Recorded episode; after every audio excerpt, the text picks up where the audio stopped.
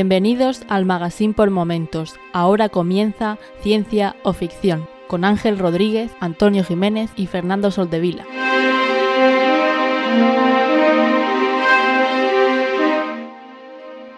Bienvenidos a Ciencia o Ficción, un podcast sobre la ciencia y la tecnología que encontramos en libros, series, películas y básicamente cualquier plataforma. Yo soy Ángel y hoy está conmigo el Dream Team, los mejores podcasters de la podcastfera y los mejores tuite- tuiteros, twitcheros de, de Twitch o como se llamen. Eh, ¿Cómo estáis, Antonio y Fernando? Hola, ¿qué tal? ¿Todo bien por aquí? ¿Todo bien? Hola, pues. Momentos sin, sin, sin virus extraños dentro de nuestro cuerpo. Sin virus extraños, ¿no? Mira, estoy viendo a Fernando que se me ha quedado congelada la imagen. No sé si vosotros lo estáis viendo congelado. Yo creo que sí, que estáis viéndolo ahí bien tieso. Fernando, te tenemos. ¿Me oyes? te oímos, pero te vemos una imagen muy seria que podría ser del carnet de identidad. Pues no sé por qué. Igual que has puesto algo en segundo plano o algo así. No. De Ángel, te hecho, he mandado un mensaje por línea interna importante para la retransmisión. Sí, pues me lo puedes sí. decir ahora, Se te oye con eco, tío. No, no te está entrando por el micrófono el, el audio. ¿no? Yo te oigo con eco. Vale, tú me oyes con eco, pero ¿cómo me oye la gente? Porque, a ver, entre nosotros, como me oigas tú me da igual. Espérate, voy a poner la en- voy a poner el audio, tío. El otro día fue y Sanseid, ahora es Antonio, o sea, con que, con que se, oye- que se oiga bien, me parece bien. Si tú tienes algún problema interno, eso ya en parte me da un poquito igual. por el chat dicen que se oye bien. Sí, creo Vale. que, se te oye bien, se te oye bien. Vale, si el problema, vamos a quedarnos cada uno, que si el problema es local de cada uno, que se lo calle, ¿vale? Sí, sí, no, está claro, pero no lo sabía, coño. Yo tenía que informar Nada, aquí porque, es que nuestra audiencia se merece lo mejor. Claro, he claro, visto en la obligación de decirlo. claro, lo sé, lo sé. Pues nada, eh, ¿cómo estáis, chavales? ¿Seguimos aquí? Bien. Sí, seguimos, seguimos sanos además, que yo esta semana me he tenido que hacer pruebas. ¿Ha sido la anal? No, Jolín. desgraciadamente no, porque me dolió no. bastante la de la nariz. Yo creo que la del culo debe doler menos.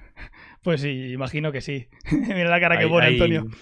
Es, es que hay un- una prueba que tampoco tiene por qué ser muy científica, pero si primero pruebas la nariz y después a la vez la haces por la nariz, si lo hueles, pues, pues no tienes COVID. Si no lo hueles, pues sí. Entonces tampoco te hace falta gastarse tanto. No sabía si era esa la que te habían Muy hecho. bien, muy bien. O sea, ahí no hay que hacer ni, no tienes que tener ningún reactivo, ¿no? Directamente Claro, eso con- es, metes en un sitio y metes en otro. de- un bastoncillo de estos de los que tienes por el cuarto de baño te puede valer para hacerte la prueba. Ay, Dios mío. Pues sí, eh, esa me ha gustado, esa me ha gustado. Lo que pasa es que quizás te puedes ahorrar ir a, a- a que te la hagan o hacértela tú en casa si, si hueles cualquier cosa. Tienes un perfume y no hueles, pero vamos, cada uno en su casa lo que, lo que Es una propuesta que os lanzo ya, que quiera coger el consejo, pues de nada. Pues eh, muy bien, muy bien. Pues muchas gracias a, a los que están con nosotros en el, en el chat, que de momento, ¿cuántos son? ¿Una persona? Aparte de nosotros. Mm, No lo sé. Tenemos tres espectadores, Eh. creo. Eh, alguno de y seguramente seáis hasta vosotros, ¿no? Puede ser, para ver, para ver si se oye con eco o no. Así que bueno, quien se vaya, quien se vaya comprobando genial y quien nos esté escuchando en el podcast, pues eh, como dijimos, intentaremos mantener la esencia del podcast en, en buenas condiciones sin que sea necesario ver, ver Twitch. Pero si alguien hace alguna aportación en el chat durante la, la grabación, pues mira, eh, estupendo, podremos hacerlo. Pues muy bien, vamos a empezar con el feedback si os parece, ¿vale? Perfecto. Genial. Pues vamos a ver el feedback que tenemos esta semana. Tenemos, tenemos tres, tres mensajes. Que esperar un segundo, porque vosotros no sé si lo estáis viendo, pero yo no estoy viéndolo eh, en muy grande. No sé si, si lo veis vosotros. Sí, lo, se, se ve grande en la retransmisión. Vale, lo que pasa es que tampoco estáis viendo, vosotros tampoco os veis, ¿no? Nosotros no nos vemos. Vale, no os preocupéis. Pues nada, esto Estamos, estamos de prueba. Bueno, seguimos. Y son, tampoco son cosas de directo. Esperar un segundito que, lo, que lo mire, porque aquí la cosa es que no, no lo estoy viendo yo. Está muy chiquitito, entonces como está muy, muy pequeño, me lo voy a poner un poquito más, más grande y ahora, ahora lo vemos. Segundo. Estupendo. Esto por aquí.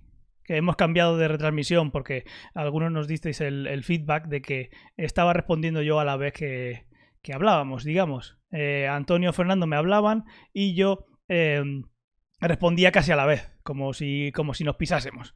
Y eso parece ser que porque lo que estábamos usando eh, tenía un poco de retardo a la hora de emitir en la, en la transmisión y mi imagen, que es el que está haciendo el local, pues eh, iba bien, pero la imagen que teníamos luego en, que, que veíais vosotros estaba, estaba casi solapado. Entonces, vale, ya lo tengo por aquí. Vamos a poner la imagen de nosotros tres y, y los leo. Vale, pues empezamos por el primero, que es de, de Josh Lucas, nos lo dejó el primer día de, de, la publicación, y nos dice, lo de coger los átomos de la caca y convertirlos en comida, ¿no lo hacen ya las plantas? Pues sí, es, es una, es una, buena manera de verlo. Visto así no parece tan raro, ¿no? Y por cierto, si no os gusta WandaVision es porque lo estáis viendo mal. Hay que empezar por el capítulo 4, como en todas las series.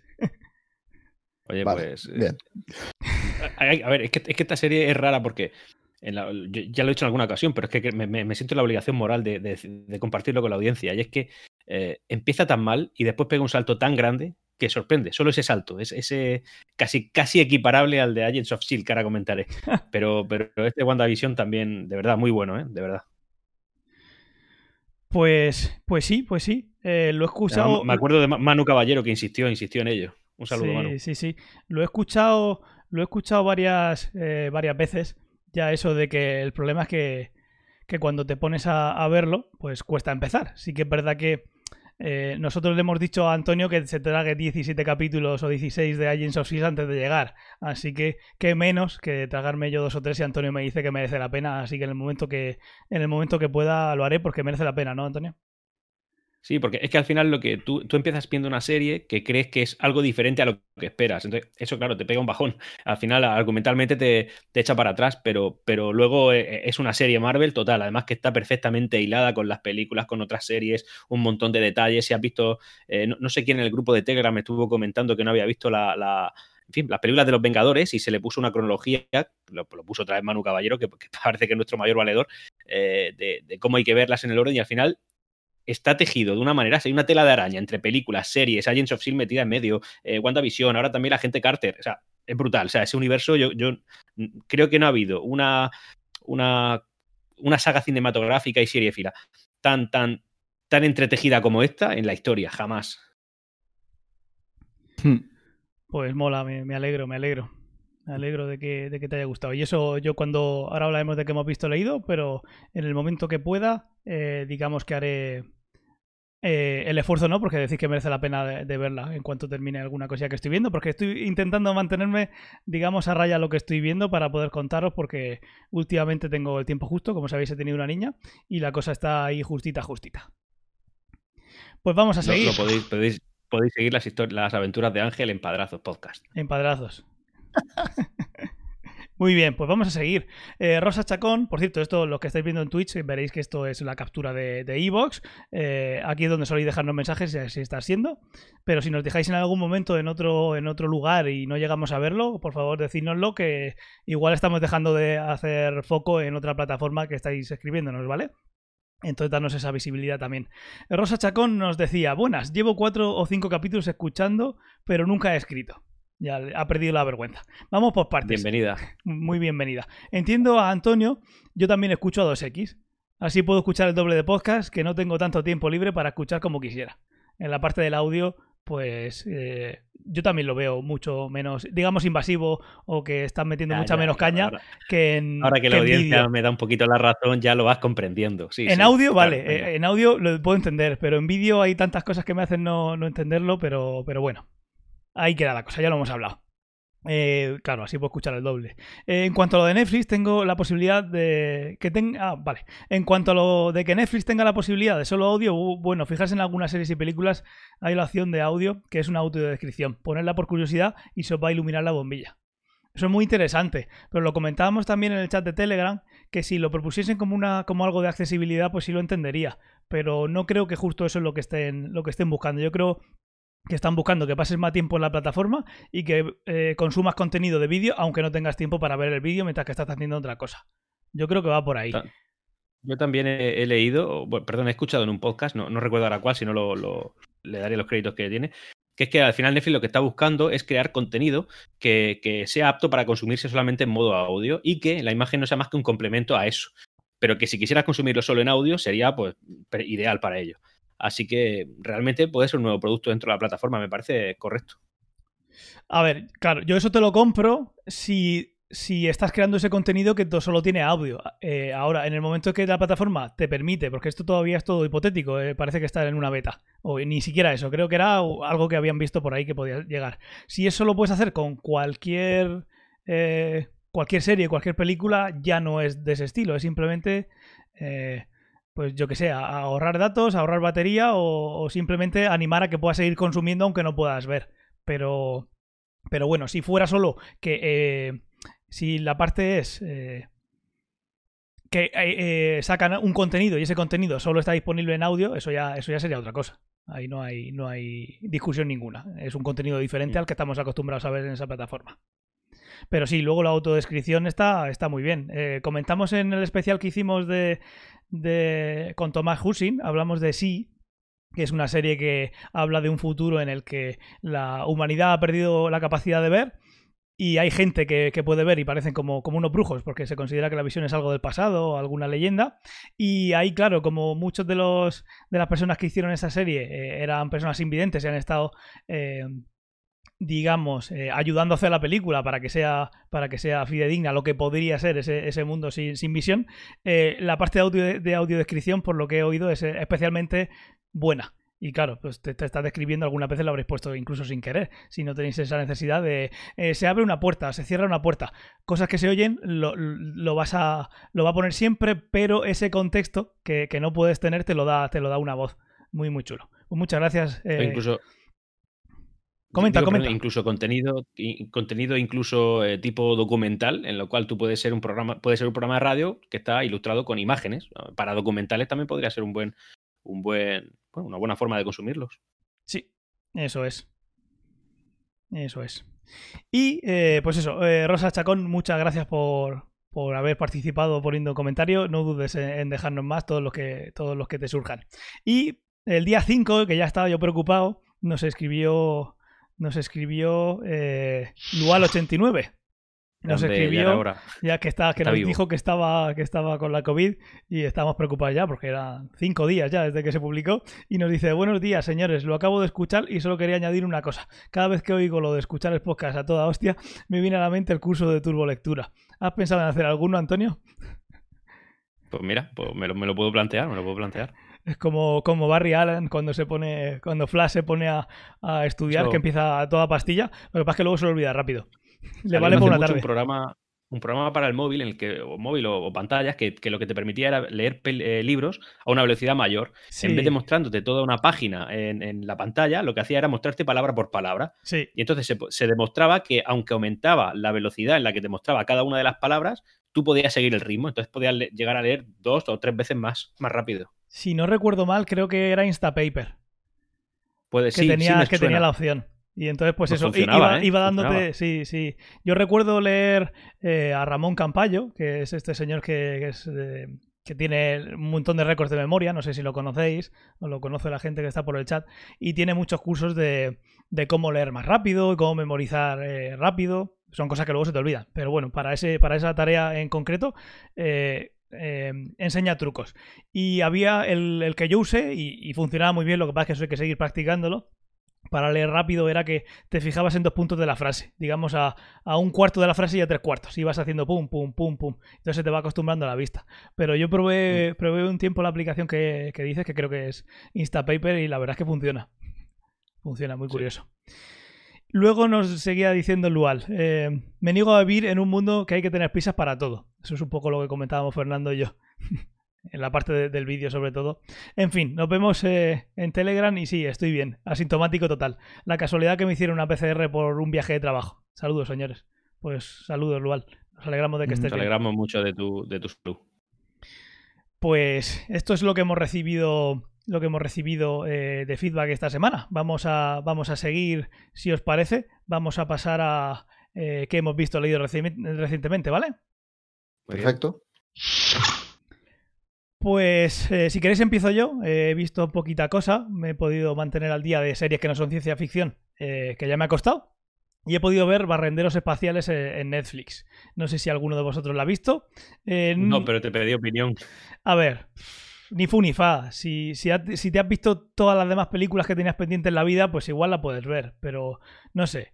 Viéndola, A ver, entendedme. Yo creo que, que me entendéis. Una peli de Netflix, ¿no? Sí. Si tengo que, si tengo que recomendar una, y pues no sería la primera que recomendaría. Digamos, dejémoslo así. Ya, pudiendo ver el padrino, no voy a ver. Por Eh, ejemplo. una, una pregunta. ¿Mejor, mejor o peor que, A ver. que un- The Umbrella Academy? A ver. Mejor. Es seguro. mucho más corta, así que, así que mejor. El sufrimiento, el sufrimiento es más liviano. Sí, muy sí, bien. sí, si el sufrimiento fuera igual, y no digo que lo sea, se acaba antes.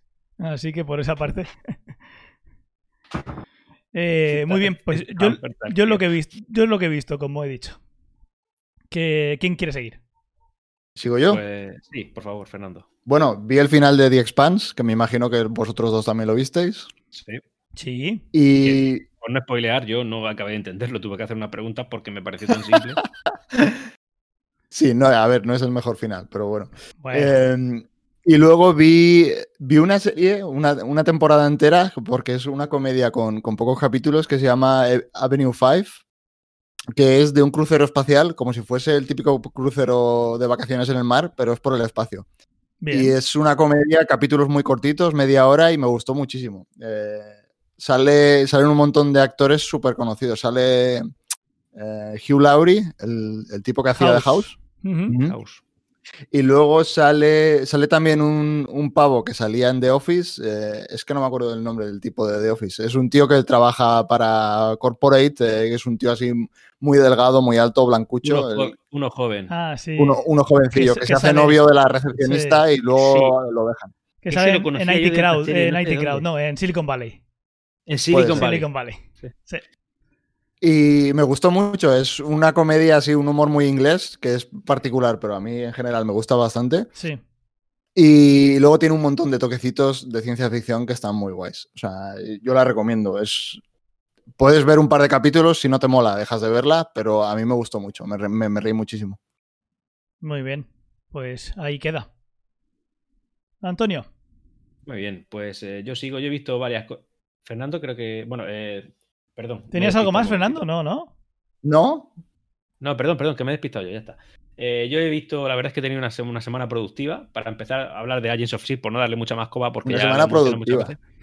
Sí, productiva en cuanto a, a visionados. que ha sido, En ha cuanto a contenido en para el ¿Lo podcast. visto a uno por o a dos por? eh, lo que va a Netflix a, a 1X, a 1,5 por. porque no me deja 1,5. más. Sí, porque no me deja dos. El máximo son. El máximo son 1,5. Sí, Se te está puede- limitando la productividad de Netflix.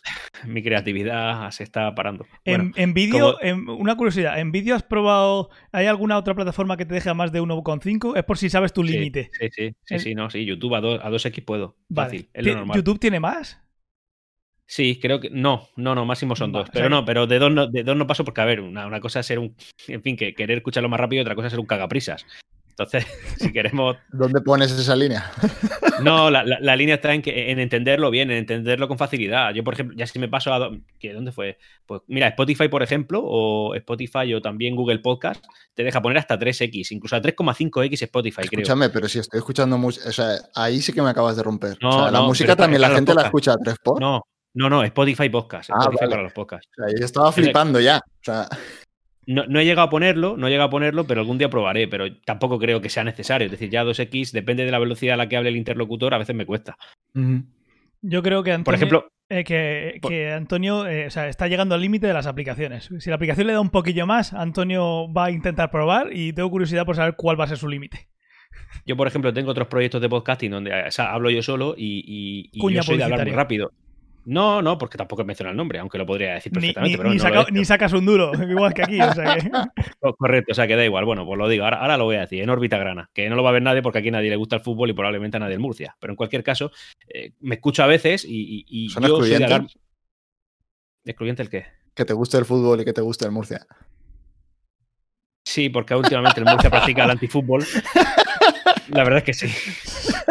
Quien esté viendo en Pero Twitch bueno. habrá visto su, su momento de su cara. Es así, no ha tenido, no ha tenido precio. En cualquier caso, como digo, eh, yo soy de hablar muy rápido, sobre todo cuando me dan un poco de coba, me acelero mucho. Y, y a, y a 2X a veces hay momentos en los que digo, frénate, frénate. Lo intento corregir, pero me cuesta. Bueno, en cualquier caso, vamos a lo que vamos. Agents of S.H.I.E.L.D. Em, Agents of S.H.I.E.L.D. eh, he aguantado, ah, me parece que fue Ángel el que me dijo al principio que tenía que aguantar 17 capítulos y literalmente son 17 capítulos. No es tan mal. Al final es una serie de estas procedimentales que tú puedes continuar y ver y sin, en fin, sin, sin, perderte demasiado si te saltas alguno, pero en cualquier caso es aconsejable verlo, pero sin tener chispa. Luego, a partir del 17, el 18, el 18 empiezan a pasar cosas que lo trastoca todo y de, verdad que mejora. Yo ahora ¿Qué pasa? Cuéntalo, tiene ya 5 o 6 años, eso no son spoilers. No, porque hay mucha gente que no, visto, El que no, lo haya visto no la va a ver pues hay giro, de, hay giro de argumento, hay cambios en personajes que no te esperas, ahí ya te meten una variable importante que al principio no estaba, porque los primeros 17 capítulos son, como digo, sí, están construyendo una historia, pero realmente a lo que se dedican es a, empezar un capítulo y terminarlo al final de ese episodio. Y el siguiente es totalmente diferente. Pero a partir del 17 empiezan a enganchar una historia común, un enemigo, el mismo enemigo, eh, hay cambios en personajes, hay traiciones, está súper bien y la verdad es que ha mejorado. Ahora mismo estoy viendo la temporada, perdón, el primer capítulo de la segunda temporada y tiene ahí un toquecito de, estamos reconstruyendo la historia, pero ya, empieza con mucha más fuerza que la primera temporada. Y, cada, temporada es mejor. Vas a flipar. Vas a flipar. Y, nosotros eh. estamos hablando mucho de ella y queremos que nuestros oyentes, si no la han visto, la vean. Así que sí, intentaremos estar free de spoiler. No como en el tema principal de hoy, que estaremos un poco eh, con spoilers para llegar a todo lo que queremos llegar. Es una apuesta muy arraigada por parte de quien la recomienda, pero yo era de esos que tenía que hacer fe, eh, ciega para empezar a verlos y, sí, ya voy a empezar a recomendarla. Es que te hemos dado mucho eh, la vara y decirte 17, pues dices, jolín, 17. hay, hay, series que terminan en menos. Con varias temporadas. Me he propuesto, me, me, trago yo tres capítulos de Wanda, me voy a tragar 17. Pues hemos hecho que Antonio se trague 17. Escúchame, eh, Fernando, lo tuyo es tozudez, no tiene otro sentido. O sea, lo de Wanda son capítulos de 30 minutos. O sea, puedes verlos perfectamente. Yo Antonio lo conozco mucho tiempo y valora muchísimo su, por poder, claro que podría. lo valora. Bueno, pues yo, yo, me paro muy rápido. Como dice Ángel, me paro muy rápido cuando algo no me gusta y merece la pena. Déjame que continúe porque veo que me voy a alargar en esto. Continúa. He empezado a ver, he empezado a ver Los Vengadores, las películas, todas. Quiero ver la 1, la 2, eh, la 1, la era de Ultron, eh, eh, una que es la que sale la primera Thanos y Endgame, que es la última, la otra Civil War, no, Civil Infinity War. Infinity War, coño. Esa la, quiero ver. ¿Cuántas, has visto, ¿cuántas has visto esta semana? Voy por la mitad de la era de Ultron. He visto Pero una no, y media. ya las habías visto, ¿no? Una, y media a 1,5. que no se puede, Disney Plus no me deja. No, no sigáis por ahí.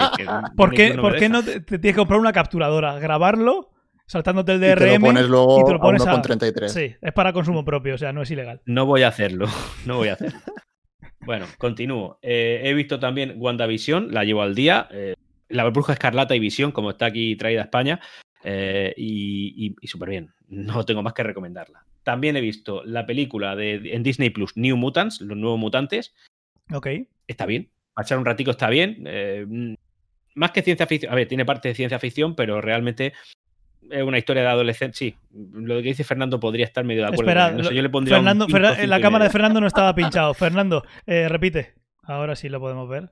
Eh, pulgares abajo está poniendo Fernando y ahora está haciendo como que quiere vomitar. el radicalismo de Fernando no representa a la película realmente. Sí que es verdad que no es la mejor, pero no está mal. a ver, podríamos decir que es como todas las pelis que han hecho de los X-Men. Un mojón. Madre mía, tío. A ver, X-Men en general todas están bien. Todas están bien, digas tú lo que digas. Vale, bien, ya están, los dos alegatos están hechos, ya, veremos lo, que la gente. Muy bien. Todavía no podemos hacer, mira, Manu, eh, Manu Caballero está hablando en el chat, está diciendo que X-Men mojón menos Logan, eso ya lo hemos comentado. Eh, tengo ganas de poder hacer encuestas eh, en, Twitch y que seamos algunos más, porque aquí, aquí vamos a tener un montón de encuestas preparadas. Quiero mucho a Manu Caballero, tiene una opinión muy, muy fundamentada siempre, pero ni puta razón. Claro. está fundamentada. Está fundamentada cuando coincide con él. Coincide con él. Solo cuando coincide conmigo. También, me pasa a mí. Así que, no me voy a quejar. que el mejor Spider-Man es el de Tobey Maguire. Por favor, por favor, si sepa yo. En fin, ya está. Uy, que, se calienta, que se calienta. Déjame que termine ya. Que termino ya. y hoy he visto la película. Hoy he visto la película que está en Amazon Prime de Greenland. Eh, que va de meteoritos que van cayendo sobre la Tierra. Quería que habéis dicho Gerardo Green, Lantern, digo, no, no, Greenland. Vale, vale. Greenland. el, el, actor es Gerardo Mantlequilla y, ¿Nadie va a hacer una gracia sobre esto? No, ¿por qué? Aquí no hacemos nombre Seimen. Es Gerard, Butler, Pero, Gerardo Mantlequilla. Pero Butler, eh, Butler no, no sé cómo se escribe, pero eso no es mayordomo, porque no es, no es Butter. Butter es mantequilla, yo he dicho Gerardo mantlequilla. Es que he metido una L en medio. tío. Ah, vale. eh, Me- jolín, mira que me iba a poner lo de los platillos. Y, y- No y- tienes, exacto, la jolín, batería no la tienes. Jolín, mira, tenía, es que tenía que haberme la puesto y digo, no creo que tenga que usarla ya. Pues sí. La pondré en postproducción para Eh, el podcast. Es una película que se puede ver, está entretenida, lo que pasa que hace sufrir una barbaridad. O sea, de verdad, sufrir, te mete. En fin, mete algunas, algunas, algunos momentos en los que lo pasas realmente mal, no relacionados con ciencia ficción, que yo estoy a punto de dejar de verla. Ya sabéis, mi apresión a películas que en las que te hacen sufrir. Ya. Y, pero, Sin final embargo, está viste la de los mutantes entera. es que esa no te hace sufrir en sí. Vale. Te puede aburrir, te puede gustar menos, pero no te hace sufrir. Es que Fernando con esas cosas sufre. si- de lo mala que es, puede llegar a sufrir. Yo lo he visto sufrir. Sí, Fernando es un sufridor. Sí. Bueno, pues eso es lo que he visto esta Gerardo semana. Mantlequilla. Joder. Yo creo que eso va. En- eh, vuelta, yo creo ¿eh? que eso va. al- igual vosotros lo habéis visto ya, pero creo que eso tiene que ir en el título del podcast. Ay, Dios mío. Pues, pues ya está, ya, eh, bueno, eh, se está poniendo las pilas. Recuerdo un podcast en el que dijimos a Antonio, eh, Antonio oye, eh, a ver, vente con cosas que no has visto nada. Ahora mismo es el que más ha visto, así que, eh, chapó. Es el héroe de la audiencia y encima el que más aporta. Madre mía. Ujú. Con, con criterio, además. Pronto te paso las claves de, de la cuenta bancaria. Para, para disfrutar de los cero euros. De los cero euros. De las comisiones. Puedes mover, puedes mover todo lo que quieras. Muy Barra bien. libre. Pues... Lo metes en GameStop. Hostia, pues mira. o en Bitcoin, que está la cosa. Pues muy bien, pasamos al tema principal. Dale. Pues, pues vamos allá. En el tema principal, como, como habréis visto, aparte lo de Gerardo Mantecli- Mantelequilla, habréis visto que vamos a hablar de la ciencia y la tecnología que tenemos en. que podemos encontrar en The Expanse. Va a haber spoilers. Eh, hay alguna cosita. No vamos a. eh, co- coincidiréis conmigo en que no vamos a, a decir en qué temporada se ha, se ha dicho, ¿no? O se ha contado. Vamos a contarlo en general, como la ciencia que hay en todo lo que haya emitido. Puede ser que haya algo que esté más al final, más al principio, pero en principio vamos a hablar de todo. De acuerdo, lo digo porque quien no lo haya visto y no, pues puede verse esas cinco temporadas y volver a escucharnos, por ejemplo. Eh, Por ejemplo. Y además, y- la última temporada acabó hace dos semanas. Quiero decir, el que no lo haya visto es que, no sé. ¿Qué, qué- qué pasa, tío? Han pasado dos semanas. Tenía que llevarla al día, ¿no? Bueno, y, lo, y lo dices tú, bueno, y Antonio y en parte yo, que igual estuvimos casi casi que con la cuarta no lo, no lo dejábamos. Pero bueno. Pues de acuerdo, eh, vamos a empezar hablando de gravedad y aceleraciones, si os parece. Perfecto. Muy bien. Pues ahí eh, dentro, dentro imágenes, eh, para quienes estéis viendo en el podcast iremos comentando un poquito lo que, lo que tenemos puesto. Eh, eh, son imágenes de, de la serie, no, no son muy spoiler, algunas sí, pero vamos, no estamos haciendo referencia en ningún momento a, la temporada, como hemos dicho. Entonces, si quieres empezar, eh, Fernando, hablando de- del tema de la gravedad, porque ya lo comentamos un poquito un par de veces en el podcast y también en el grupo de Telegram. Coincidiréis conmigo en que la las físicas que meten en The eh, están cuidadas. Han creado, un, han creado un montón de tecnología que se ve en la serie pensando en lo que conocemos ahora sin irse a la ciencia ficción. Todo esto que vamos a hablar en su mayor parte es ciencia, ¿verdad? Sí, por ejemplo, en las imágenes que se están viendo, eh, hay una, por ejemplo, que es una animación de, de cómo calculan una trayectoria para ir de un sitio a otro. Entonces se está viendo cómo el ordenador calcula las trayectorias y se está basando ya no solo en el motor que tienen ellos y en, en la potencia que pueden generar, sino en ir saltando entre planeta y planeta, entre un asteroide, etcétera, para ir cogiendo los impulsos gravitatorios y con eso calcular la trayectoria, digamos, más eficiente, que te da llegar rápido a un sitio y además gastar menos combustible de lo normal. Entonces, eso yo cada vez que lo he visto, porque el- ocurre en muchas temporadas, de hecho yo diría que en todas las temporadas ocurre, que tienen que ir a algún sitio y se ve cómo calculan esas trayectorias y siempre lo hacen así. Entonces, eso me parece que está muy bien hecho, que tiene toda la lógica del mundo y que se aleja muchísimo de otros viajes espaciales. Todo el mundo está pensando en Star Wars, que salen las lucecitas Sí. y llegas al punto Maravilloso. o, o los portales o lo que sea, pues aquí, aquí lo tienen hecho de esta manera y está muy guay, a mí me gusta mucho. Son, esta serie está llena de detalles de este Sí, estilo, o sea, sí. lo, lo veremos en el capítulo, en el episodio de hoy. Están Eh, muy guays. entonces, este es uno de ellos que me gusta mucho.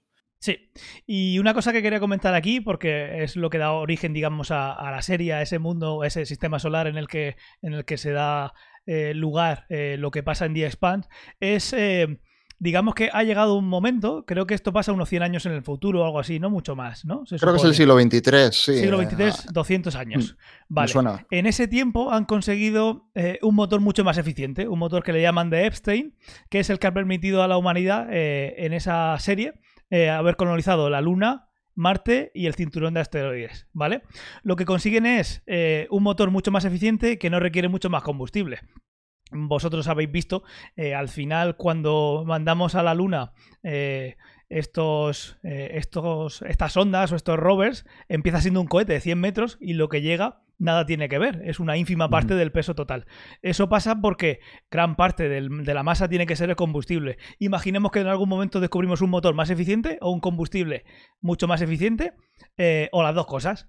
Pues partiendo de eso, es lo que, lo que consiguen en. Es lo que, eso es lo que permite a, la serie de Expans el poder viajar, eh, colonizar el sistema solar sin tener que pasar muchos años de un sitio a otro, que eso ralentizaría eh, todo el proceso. Eh, además, una de las cosas que hablaremos también es que permite acelerar a grandes velocidades durante mucho tiempo. Eso no podemos hacerlo ahora. Tenemos que llegar a una velocidad, apagar los motores y volver a encenderlos cuando tenemos que hacer alguna maniobra. No nos podemos permitir acelerar constantemente como es una de las cosas que, veremos ahora. Y mm. dicho eso, que sí es ciencia ficción porque no lo tenemos aquí, pues volvemos a la ciencia, ¿no?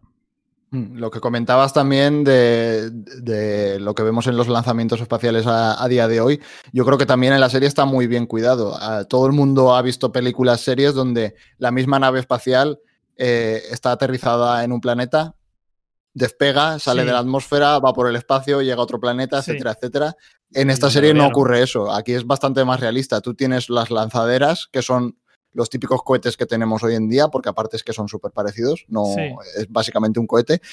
Entonces, con eso te, pones en, órbita y luego cambias a una nave que es la que va por el espacio. Y por eso los diseños de las naves tienen toda la lógica del mundo, porque no es lo mismo diseñar una nave que tiene que entrar en la atmósfera y salir de la atmósfera que moverse por el espacio donde no tienes atmósfera, etcétera, etcétera.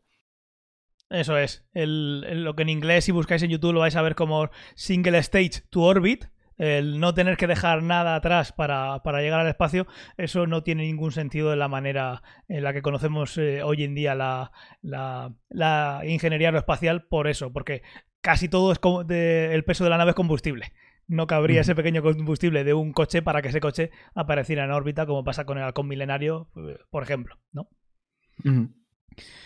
Además, últimamente con la cantidad de noticias que están hablando sobre, sobre los viajes que estamos haciendo actualmente a Marte, que ya son varios países los que Emiratos Árabes ya están llegando, ¿no? Y China también y tal.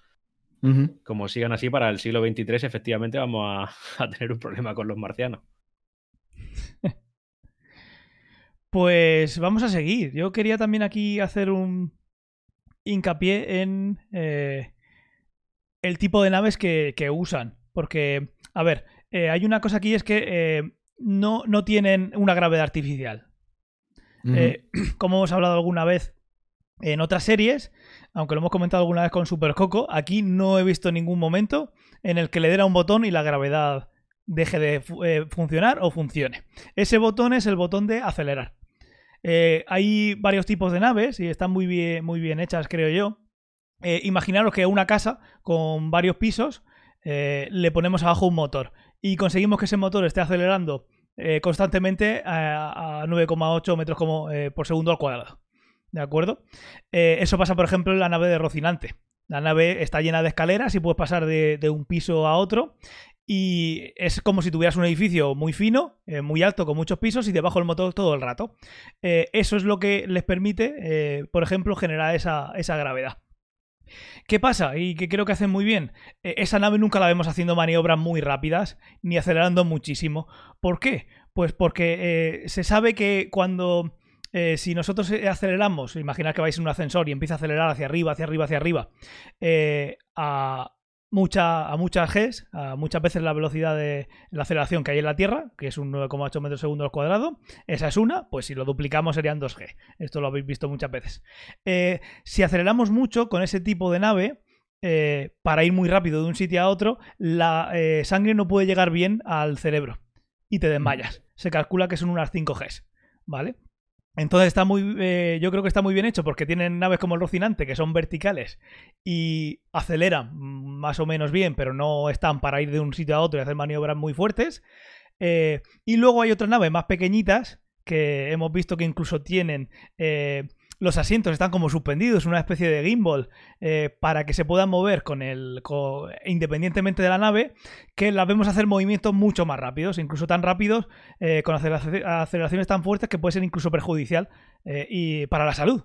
Te puede dar un chungo fácilmente. ¿De acuerdo? Y esas naves no están hechas de manera vertical, aceleran en horizontal, como si estuvieras en una montaña rusa. Eh, la aceleración va eh, de adelante a atrás, no, no de, los pies hacia arriba. O, viceversa. Y es que, y eso también está muy bien pensado porque así se pueden conseguir hasta unas 20 Gs de aceleración. No es lo más eh, saludable del mundo, pero se puede conseguir. Entonces también han tenido en cuenta ese diseño para naves que están hechas para moverse con mucha agilidad, que la nave no está hecha de arriba abajo, sino que va hacia adelante y encima, cuando hay giros muy rápidos, se compensan con ese asiento para evitar todo el rato que la sangre no llegue bien al cerebro y te desmayes. Hay gente que vemos que se desmaya llegado el momento porque son gente que no pasa mucho tiempo en ese tipo de naves, pero eh, nada tiene que ver esas 20-25 Gs con las 5 Gs que puedes tener si tú estuvieras en un ascensor puesto de pie y empezar a subir hacia arriba eh, como loco el ascensor. Así que por ahí. Eso es, por ejemplo, la gente puede ver en YouTube un montón de vídeos de gente que se sube a una avioneta con, un piloto que empieza a hacer virguerías y llega un momento que la gente se desmaya. O sea, es que no. Sí, sí, eso es. Ahí por eso tenemos un, jet que ese, ese tipo de, de pues, un avión, eh, las aceleraciones están puestas, el, piloto está sentado. Imagínate que estando de pie o estando con la cabeza hacia delante del avión se pudiera aguantar más G. Pues no es el caso y por eso no van así.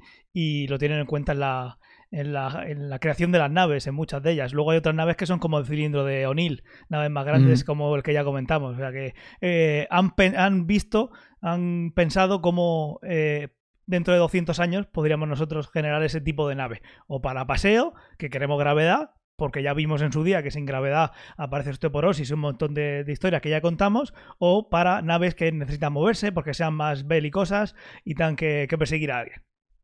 Además, también han tenido en cuenta el tema de la aceleración. Eh, hay momentos en los que se meten un suero, ¿no? Para poder aguantarla. Sí, sí. Sí, eso se ve muy bien en, la nave de los protagonistas, en la Rocinante. Tienen las sillas cuando van a coger eh, grandes aceleraciones, también no están flotando como las de las otras naves, pero también se mueven, se, orientan de otra manera y, se inyectan este, este suero que no sé si en algún momento dan algún detalle, a mí no me suena, pero vamos, es en plan de, no, se, inyectan un suero para poder, eh, digamos, eh, aclimatarse mejor a esos cambios de aceleración. Sí, no sabemos si es eh, algo que haga que la sangre fluya mejor o que tenga más oxígeno, como hemos visto otras inyecciones que se pueden hiperoxigenar la sangre. El caso es evitando el desmayo, eso es. ¿Qué más? Pues eh, otro, digamos, ya que estamos con la gravedad, eh, otro efecto que se ve, sobre todo en la primera temporada, por, luego un poco se olvidan del tema, pero a mí diría que en la primera y en la segunda se ve muchísimo, y es la alteración que le produce a la gente que, no ha nacido en la Tierra o en Marte. Bueno, de hecho, las alteraciones eh, biológicas que tiene cada una de, las facciones que, se ven en la serie. Digamos, está la gente que ha nacido en la Tierra que es, tiene, digamos, la biología es la misma que la nuestra. Luego está la gente que ha nacido en Marte y la gente que ha nacido en el cinturón de asteroides. Entonces, el problema que tiene la gente que ha nacido en Marte es que nacen a una gravedad mucho, mucho más potente, digamos, que, la de la Tierra, con lo cual eh, tienen que acostumbrarse cuando, digamos, se, aclimatan a eso. Luego, por ejemplo, cuando van a la Tierra, se ve, no sé si es en la segunda o en la tercera temporada, que están completamente, vamos, que lo pasan mal aunque pasen a una gravedad que en principio es mucho más, mucho más eh, sencilla de llevar.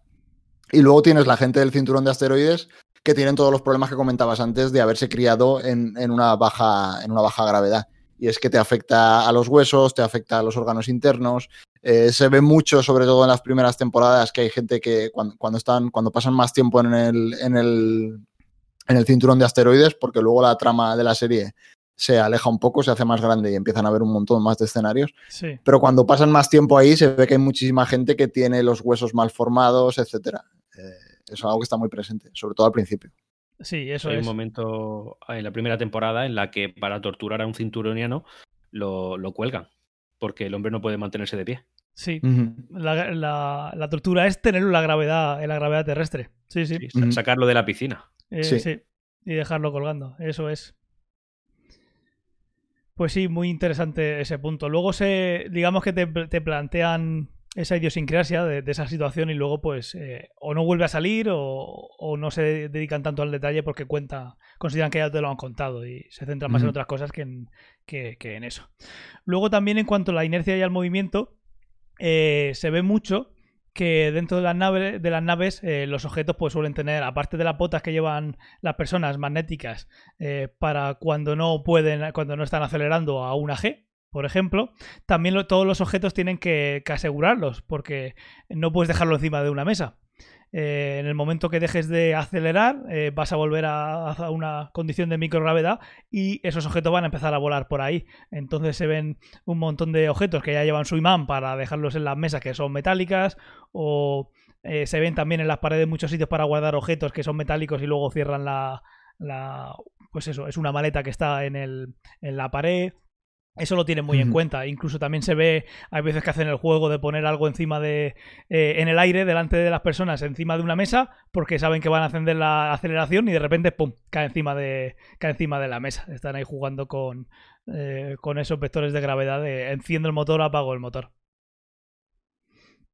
Y luego siguiendo con esto, pues hay aceleraciones y deceleraciones que son peligrosas para los humanos, como hemos, como hemos dicho, y para las propias naves. Según el tipo de nave en el que estés, pues puede aguantar eh, o no una gravedades en ciertos ejes, porque para eso estaban preparadas. Y los humanos, pues eh, eh, ese, esa constante aceleración que puede hacer que deje de llegar bien el oxígeno al cerebro, eh, eh, van subiendo la probabilidad de tener algún trombo, algún ictus eh, que pueda acabar con la vida de, de la gente. Cada vez que, digamos, pierdes el conocimiento es porque eh, no está llegando bien la sangre al cerebro, pero eso ha aumentado mucho, puede llegar a matar a, a una persona. Y eso también se tiene en cuenta ahí para, oye, la nave puede acelerar más, pero estamos aquí dentro. Mm, ¿Cuánto tiempo podemos acelerar antes de que no, nos dé un tabardillo? Dicho científicamente, ¿no? Sí. ¿Qué más tenemos en, en gravedad? Tenemos a un par de cosillas más. Tenemos, Eh, tenemos- las trayectorias curvas para las balas, ¿no? Al disparar en movimiento. Sí. Eso lo tienen en cuenta. Y también el, el efecto Coriolis eh, en las bebidas, eh, de la baja gravedad en las bebidas. Sí, eso se ve muchísimo cuando se están sirviendo cualquier copa en la luna o, o en cualquier nave que ponen la botella, empieza a caer y empiezan a curvarse de maneras extrañas. sí. Sí, eso pasa, pasa en la Tierra, se puede hacer experimentos y se hizo desde la Torre de Pisa hace ya muchos siglos. El problema es que estás, que estás haciendo el experimento en un fluido y nunca va a ser igual de, de preciso, pero si tú tiras un... eh, en condiciones, ya, eh, ya digo, perfectas, si no hubiera aire, por ejemplo, encima, si tú tiras en, en lo alto de un edificio una bola, esa bola debería caer según donde estés, pero si estás en, en uno de los lados, esa bola debería caer separada de, de la base del, del edificio porque en ese tiempo la Tierra ha girado. Eso se vio muy bien y tuvimos que calcularlo muy bien en la época de, de tirar cañonazos, ¿no? Que cuando tiras un cañonazo a 30 kilómetros, como no calcules la Coriolis, pero te, te vas de kilómetros por el giro de, la, de la Tierra. Esa aceleración es la que crea las borrascas, anticiclones y demás, que es por estar eh, en, un, en, un, en un lugar con, con aceleraciones que son diferentes. No estás en un sistema inercial, ¿no? Se podría resumir. Exacto. Pues eh, si os parece bien, vamos a pasar a. Hemos hecho también otra, otra parte de, de exoarmaduras y de, de implantes. Hay modificaciones, ¿no? Sí, las exoarmaduras sobre todo se han visto porque hay una de las facciones, que es la de los marcianos, que está altamente militarizada. Entonces tienen unas armaduras de combate que se ven en varios de los episodios Al principio se y que son, mucho. sí, al principio se ven muchísimo. Eh, y va- son básicamente las armaduras que llevan eh, el ejército. Pues eh, te permiten tener algo más de fuerza, te permiten, eh, te protegen, pueden estar por el espacio, son una especie de una mezcla entre un traje espacial y una armadura de combate. Que además son, están bastante cotizadas y son parte, en fin, de- del mercado negro de la serie.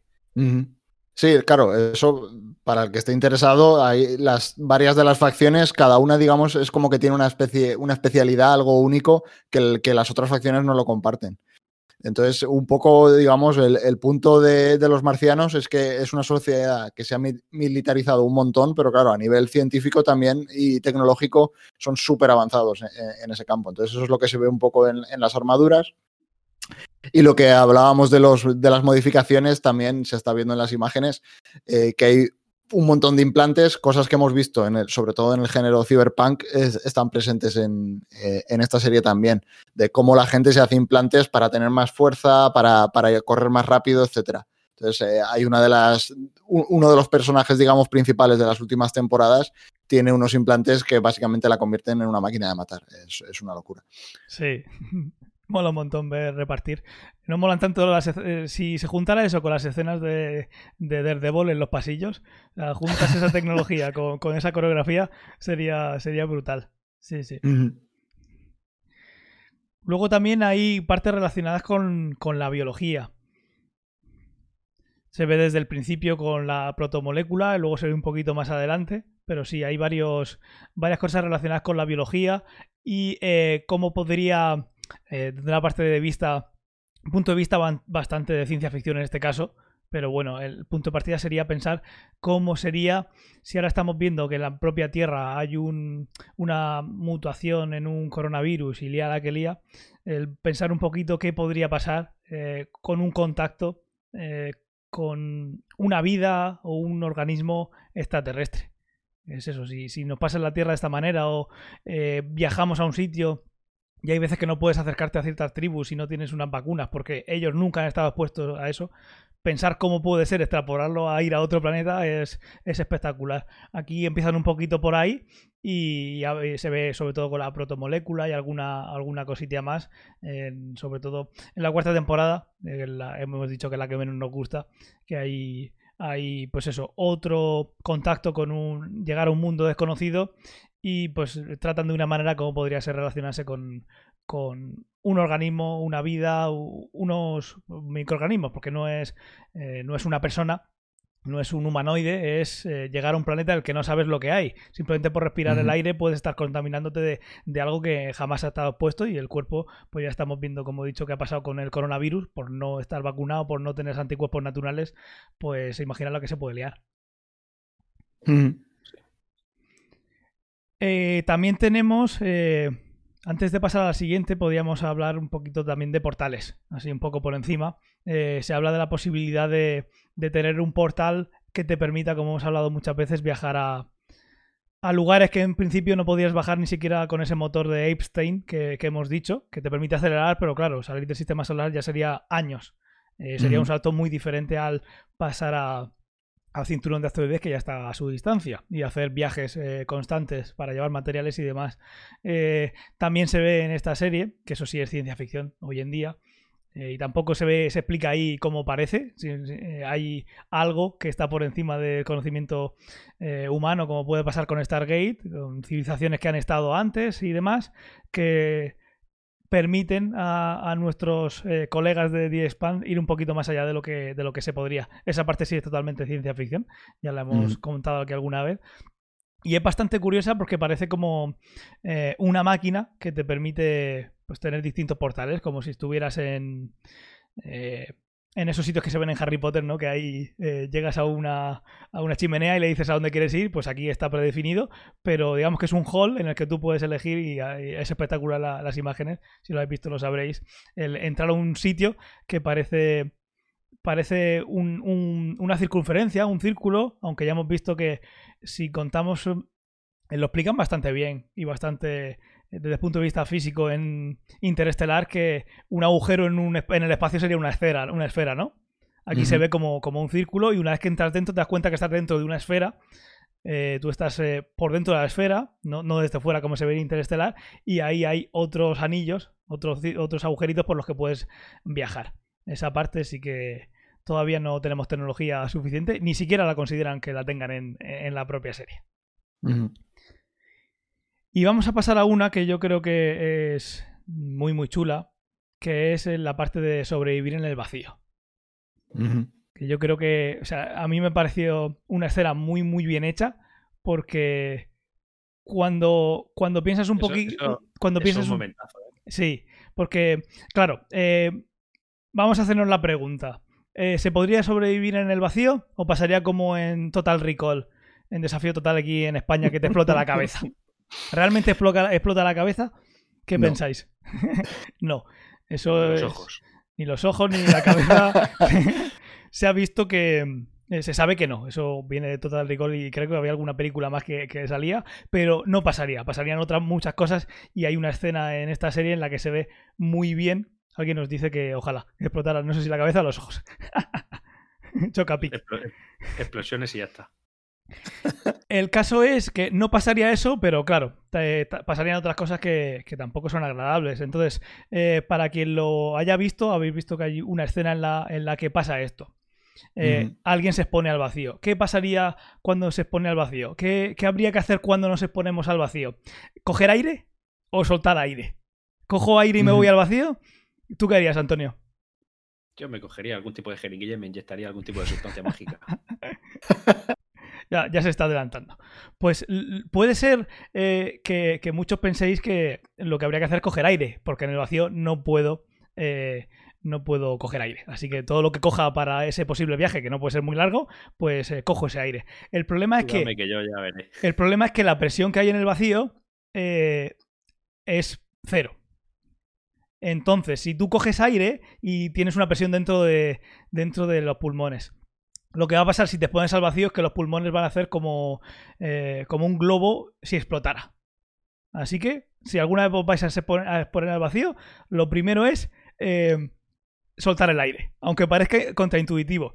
Y si os fijáis en la escena en la que estamos hablando, lo primero que hace este personaje cuando se expone al vacío es exhalar, es vaciarse los pulmones. Claro, Ujú. ahora estoy en el vacío y no tengo aire. ¿Cuánto tiempo de vida tengo? Porque lo primero, Segundos, 15 como mucho un minuto. Sí. te has quedado sin oxígeno. eh, los pulmones, el oxígeno que tienes es el que esté circulando por, el, por, por la sangre. Pues unos 15 segundos así. Se tardaría en que los pulmones vuelvan a coger ese oxígeno y, y que dejara llegar sangre al cerebro y después de eso pues ya sabemos lo que pasa. Igual puedes estar vivo médicamente, clínicamente, ¿no? Eh, unos minutos más, pero bueno, tú no vas a poder hacer mucho por, por evitarlo. Entonces aquí viene lo siguiente, eh, que es lo que decía Antonio, que es que me puedo, eh, si tú te inyectas o, o, algo que te, man- que te mande más oxígeno a la sangre, pues puedes aguantar un poquito más. Claro, ¿cuánto más? Pues eso ya va a depender de, de otros factores, como el de, por ejemplo, eh, el- Si, si eres de diésel o de gasolina, ¿no? Depende de lo que gastes tú. Claro, depende de lo que gastes, sí, pero hay, hay otras cositas que, que hacen que se calcule que puedes durar en el vacío un, un minuto y medio. ¿Vale? Más de eso no se podría, no se podría aguantar. Y no dura mucho más que eso la escena. O sea que lo, tiene, lo tienen ba- Mm. bastante, bastante bien pensado. Eh, ¿Qué otras cosas pasarían cuando estás eh, por ahí por el vacío? Pues eh, lo que te haría que te, que te muriese básicamente es que eh, se evaporan los fluidos corporales. El punto de ebullición depende de la presión. Y la presión en el vacío es cero. Eso hace que en condiciones de casi vacío o vacío eh, se te evaporen los fluidos. Hubo una vez, un, en- no recuerdo en qué experimento, una persona que se puso por error eh, en la Tierra, en un experimento, eh, se expuso al vacío. Y cuando, cuando se consiguió, cuando lo reanimaron, porque perdió la conciencia, decía que notaba cómo, le, cómo estaba eh, en ebullición la saliva. Mm. Y eso no es porque este se ponga a 100 grados y entonces se evapore, sino porque se evapora a menos, a muchísima menos temperatura, temperatura corporal. Y eso es lo que haría que te, que- que te murieses. Eso es como los petacetas, ¿no? Nos da ahí una sensación Totalmente. parecida. Tiene que ser, yo pensé exactamente lo mismo, como los Tiene que ser petacetas. Tiene que ser como los petacetas. Y eso es lo que al final te va, te va a matar. Y se calcula que se tardaría, pues eso, un minuto y algo. Que es un Mm. poquito menos de lo que dura la, la, en la escena de que estamos hablando. Si es Eh, que sí, se evapora la saliva, eh, te hierve la sangre en, re- en general. Con Pero- lo cual, al, her- al hervirte la sangre se generan simplemente eh, burbujas de aire y eso va entrando al corazón, con lo cual llega un momento que te da un infarto. No... Totalmente. Porque uno podía pensar, claro, eh, te estás exponiendo al vacío, el vacío está a casi 0 Kelvin, a menos 272 grados. Eh, no, ¿No te morirías de frío? Y la respuesta es que no, porque mm, cuando es, digamos que está más frío el polo norte que el vacío. ¿Por qué? Porque eh, esa, esa muerte por frío tú la tendrías al emitir calor hacia afuera pero eso pasa en el aire. Eh, el aire te está robando ese calor. Entonces, si tú estás en el polo norte, pues enseguida vas a perder el calor corporal que tienes. Pero en el vacío no se, no se produce esa. esa eh, solo pierdes por radiación, no por contacto, ¿no? No estás. Es solo lo que radias. Y se radia a muy poquita velocidad. Y además, si, si estás en el. Si estás en el vacío, lo más normal es que te dé el sol y te va, se sabe que te daría eh, lo que absorbes de, lo que te llega del sol, eh, aunque estés lejos, va a ser más de lo que estás emitiendo. Así que no te morirías por congelación, estarías ese minutillo y algo hasta que te hierva todo. Y ya, pues, de hecho, si recuperas en tu cuerpo estaría más quemado que congelado, en sí, realidad. Sí, ahí, en esa escena se ve también súper bien. Hay un primer plano de la persona que también lo que estáis viendo eh, el directo o lo estáis viendo luego repetido en Twitch, eh, hay un momento en que a esa persona le se ve que en la parte que está dándole el, el sol se quema porque está teniendo quemaduras por, por, ultravioleta y por toda la radiación que hay en el espacio, que en la Tierra no sucede porque está la atmósfera para, para protegernos, pero ahí te la estás tragando directamente y se ve, es que en, esa escena que dura un minuto pasa tantas cosas que están súper mm. bien que, es impresionante. tiene, de hecho, hasta hay un momento que se ve como tiene visión de túnel, o sea, como empieza, cuando está a punto de desmayarse, empieza, el color empieza a cambiar y empieza a ver líneas, hasta eso lo replicaron. Es que esa escena es la mejor escena de la temporada, de largo. Totalmente. ¿De la temporada o de la serie? No, de la serie no, pero de la temporada sí. ¿Y cuál sería de la serie, Fernando? No voy a hacer spoilers. bueno, pues esto es un spoiler. No, porque no he dicho nada. Eh, las imágenes están ahí, eso es verdad, ¿eh? Estamos, quien el, que, lo esté escuchando no sabe. Quien se haya metido a Twitch, eh, aparte de que lo habíamos contado, también lo pone. La etiqueta de con spoiler está puesta, pero, pero bueno, mm. para quien no quiera saber, quien lo ha visto lo sabe y quien no, pues bueno, ya eh, ya lo verá. Os animamos mucho a que veáis la serie. Por esta escena yo creo que, merece la pena. Eh, verla sola no tiene sentido, así que tampoco vamos a hacer eso. Hmm. Y eh, ¿qué os parece si pasamos a la parte de, también pasa, de, impacto de meteoritos? ¿Qué podría, qué, tiene de, verídico o no los impactos de meteoritos que podemos, que podemos ver? Pues aquí en esta parte también es bastante es bastante fidedigna porque tampoco tiene mucho que, ocultar lo que pasaría con un choque, con un impacto de meteoritos. Lo que a mí sí no me gustó mucho con esta serie es desde que hay ese evento, eh, el timeline, cómo te cuentan el tiempo que pasa, te lo tienes que imaginar tú. Te das cuenta que un día no ha mm. pasado. Mm. Pero ha pasado mucho más tiempo. Pero que no te, no te, lo, no te lo cuentan. Tienes que, de mm. repente podías prestar tu, oye, pero si hace un momento eh, has chocado un meteorito, ¿por qué está ya esto de esta manera? Pero bueno, quitando esa parte.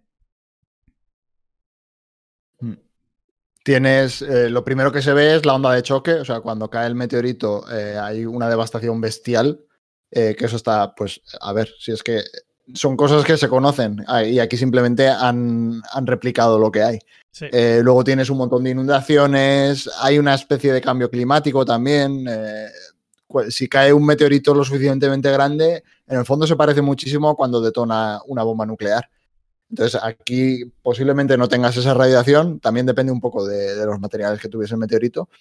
Pero claro, tienes una explosión bestial, con lo cual si tienes la onda de choque, si cae en una zona, digamos, cerca de una masa de agua, pues tienes inundaciones, tienes un tsunami. Eh, aquí se ve también el, efecto del cambio del clima, que se levanta mucho, digamos, de, de, todo el material que se levanta, pues tienes una especie de invierno eh, como los inviernos nucleares, pues tienes algo similar. El cielo se cubre, hace muchísimo más frío, aparte con todo el agua, etcétera. Y básicamente lo que pasa es que empieza a morir gente, pero vamos, como moscas. O sea, toda la parte que ocurre en la serie, que están eh, viajando, digamos, por la Tierra cuando, cuando, cuando cae el meteorito, es, eh, es una barbaridad. O sea, no, es que prácticamente no se salva ni Dios. Ya. Y viendo cómo sucede ese impacto, hay que pensar que, que de níquel hierro tenía que ser el meteorito, que no era algo blandito. Sí, no era blando. No era blandito. Y al final, pues sí, lo hemos visto ya en alguna otra serie o película, habréis visto que, o cuando hemos estudiado lo de los dinosaurios, no solo es que caiga y el impacto, es todo ese polvo que, que puede levantar, que incluso a veces puede pasar por, por muchos volcanes en un planeta emitiendo a la atmósfera. Hay que pensar que, por ejemplo, aquí en la Tierra el equilibrio de la temperatura es súper eh, eh, débil, es algo muy, muy inestable y lo estamos viendo con el cambio climático, que en el momento que hay un poquito más de CO2 en la atmósfera, ese equilibrio que, que había se pierde. Pues eh, algo que pasa cuando cae un meteorito es todo ese polvo que levanta, la atmósfera lo va repartiendo por todo el planeta y ya hay un desequilibrio entre lo que pasaba antes y lo que pasa en ese momento. el planeta ya no refleja y absorbe la misma cantidad de energía solar, por ejemplo.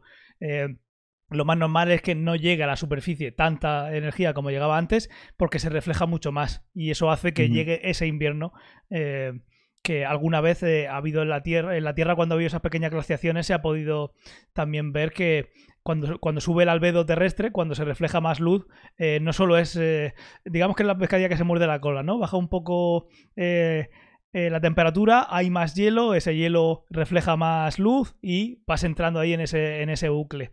Es un equilibrio muy inestable y claro, con un meteorito eh, se va totalmente al traste. Y eso al final es lo que se supone que acabó con los dinosaurios. Primero, tienes que respirar eso.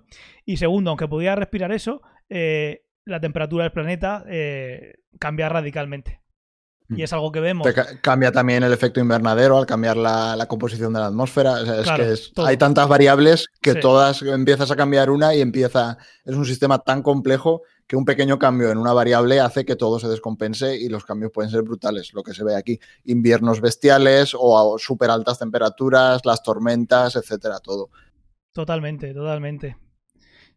Y luego, por, ir terminando, hay un montón de temas que seguramente nos estamos dejando, pero esto, queríamos traer sobre todo los que han, eh, los han interpretado de manera, creemos que magistral, comparado con eh, lo fácil que es inventarse una nave que te soluciona todo esto y no darle ese peso a, pues tengo que diseñar la nave de esta manera porque nuestra tecnología nos lleva hasta aquí, no tenemos gravedad artificial, así que vamos a pensar cómo se haría. Eso se agradece. También vemos, eh, por contar un poquito más, plantas para conseguir oxígeno, eso lo vemos y lo puedes llevar en la nave. Eh, también hay una cosa muy chula que vemos constantemente que es el desfase en las comunicaciones.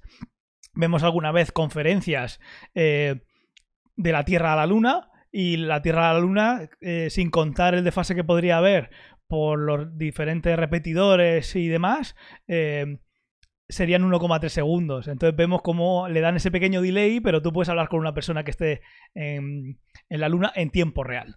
¿no? Además, durante toda la serie, cada vez que tienen comunicaciones, van diciendo, y hay un, hay un delay o un lag de tanto, de un, día, dos días, no sé qué.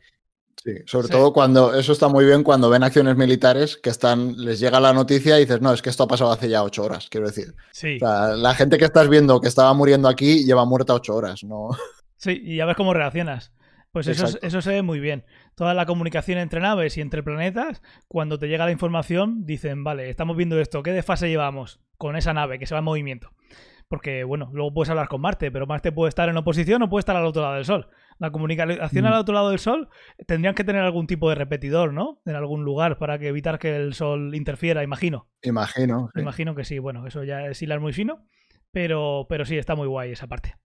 Luego también, eh, eso se ve desde el principio, Marte no está. La Luna no, no la van a terraformar, porque la Luna no tiene atmósfera, no hay nada que terraformar. La Luna pues tiene sus cúpulas y ahí viven eh, dentro de, esas cúpulas que eh, algunos autores de ciencia ficción las sitúan incluso en algún tipo de mar subterráneo para evitar tener que esmerarse mucho en protegerla contra la radiación. Si tú pones agua y te metes dentro, pues mira, eso el agua eh, se lo se chupa la radiación, como pasa en las piscinas de, los reactores nucleares.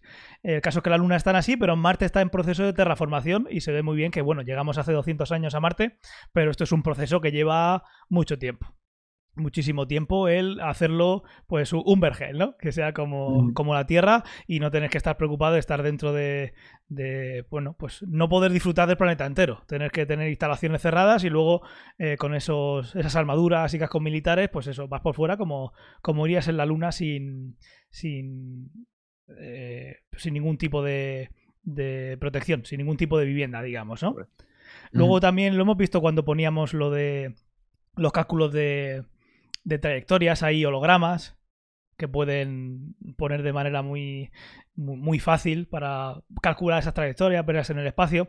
Ahí la luna, eh, la luna, la luz ya sabéis que si no sabéis, os lo decimos, aparte de, de, la amplitud, de la cantidad de luz que hay, si más o menos también tiene fase, y si tú eres capaz de jugar con esa fase, puedes hacer que parezca que la luz viene de un punto. Eso hoy en día no sabemos manejarlo nada más que en superficies muy pequeñitas, no en un espacio como en un espacio tan grande como se ve así, pero tampoco veo descabellado que en algún momento lleguemos a dar con esa tecnología. Al final es eh, algo que, veo posible. Hay otra tecnología que no la veo, pero esa sí veo que todavía queda, pero que podría ser algo que veamos en un futuro no muy, muy cercano. Antes, de morirnos. Pues sí, y en 200 años como aquí. Pues Depende de cuando te mueras. es verdad. Aquí tendría que poner platillos también. no, música tétrica. música tétrica, sí, sí. música teta, dice. Yo he dicho tétrica. Y cada uno piensa lo que quiere. Y sí, cada uno piensa lo que, lo que quiere. y eh, luego también lo hemos comentado muchas veces, esos dispositivos móviles que son eh, como un trozo de cristal eh, que puede mandar la que puede mandar la imagen incluso fuera de lo que parece el trozo de vidrio. ¿no? Que no será un vídeo, será lo que sea. Somos capaces hoy en día de hacer pantallas transparentes. Se ha visto en el CES este año mismo. Es algo que no es difícil. Lo difícil es. tope. bueno, siempre hemos dicho que no tiene ningún sentido si te puede estar mirando por otro lado. Eh, igual que no tiene sentido cuando se pone una pizarra a escribir y es, transparente. No tiene sentido. Ahí pierdes contraste, mm. de todo. Pero aparte de, de eso. Y lo bien que queda. Queda muy bien. Porque no tienes, que, no tienes que tener plano y contraplano. Si es que eso está claro. Tienes, un, tienes un plano y ahí ves lo que están viendo. No tienes que hacer un plano y contraplano. Tienes dos cámaras ahí. Nada, eso es mucho más tiempo de grabación y dinero. El caso es que esa tecnología existe. Lo que hoy en día no podemos hacer todavía transparente es el silicio, los chips que controlan eso. Pero no sabemos. Igual en la. Igual en ese. En The Expanse tenemos. Eh, yo qué sé, me lo invento. Esos dispositivos igual no procesan en el dispositivo, igual procesan en la nube y simplemente se conectan y no tienen que hacer nada. Te ahorrarías chips, quién sabe. Igual por ahí podríamos hacerlo. Oye, necesito una pantalla, no tengo procesador, simplemente tengo una antenita por ahí que no la veo, que está por abajo y que, y que me manda toda la información y solo, solo tengo un display. Oye, pues, eh, excepto la batería, que claro, viendo cómo el sistema que tienen de, viajar por el espacio, igual tienen mucha más tecnología en cuanto a, a energía, pues no lo veía tan descabellado. Es un sistema operativo en streaming. Espérate, esto lo quiero ya. Podría ser, sí. sí, sí. todo el procesamiento en la nube, como podría ser Stadia, pero directamente todo lo que veo ahí. Podría ser una manera de quitarse de circuitería y hacerlo antes más transparente. Pues podría ser. Y yo creo que como ya llevamos un ratito, yo creo que lo vamos a dejar aquí. ¿Qué os parece? Sí. Bien. Perfecto.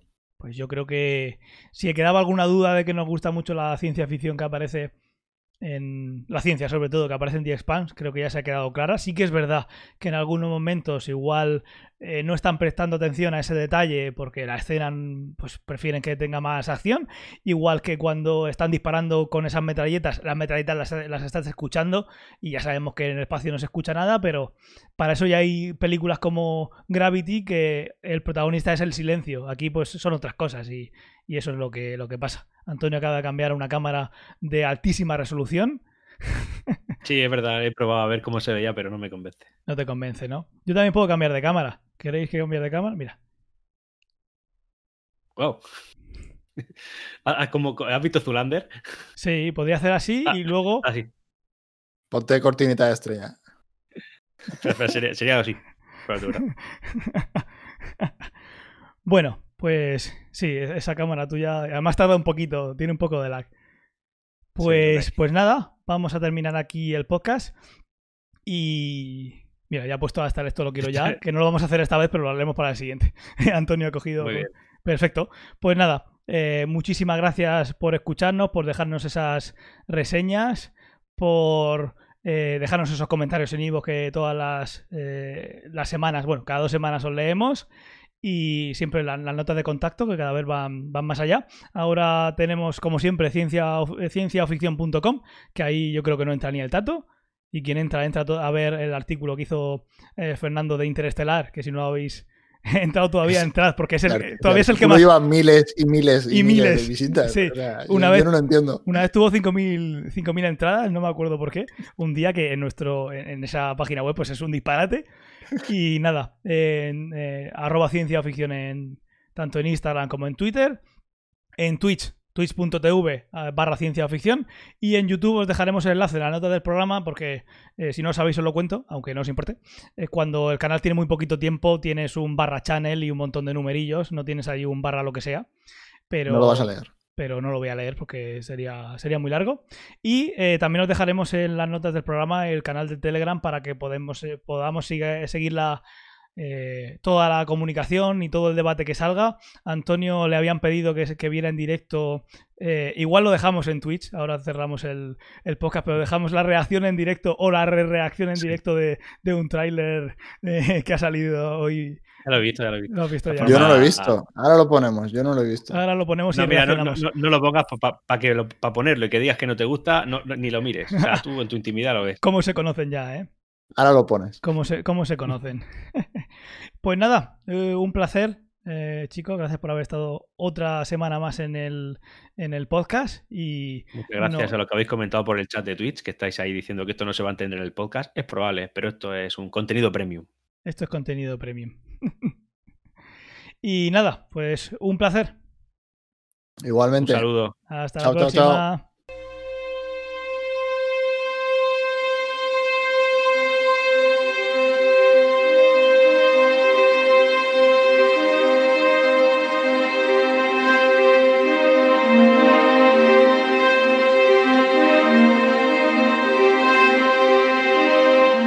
Si te gusta este programa y lo escuchas desde la plataforma o la aplicación de iVoox, te pedimos que le des al botón me gusta que acompaña este audio. Si lo haces desde otra plataforma y también quieres, puedes hacerlo buscándonos en iVoox.com.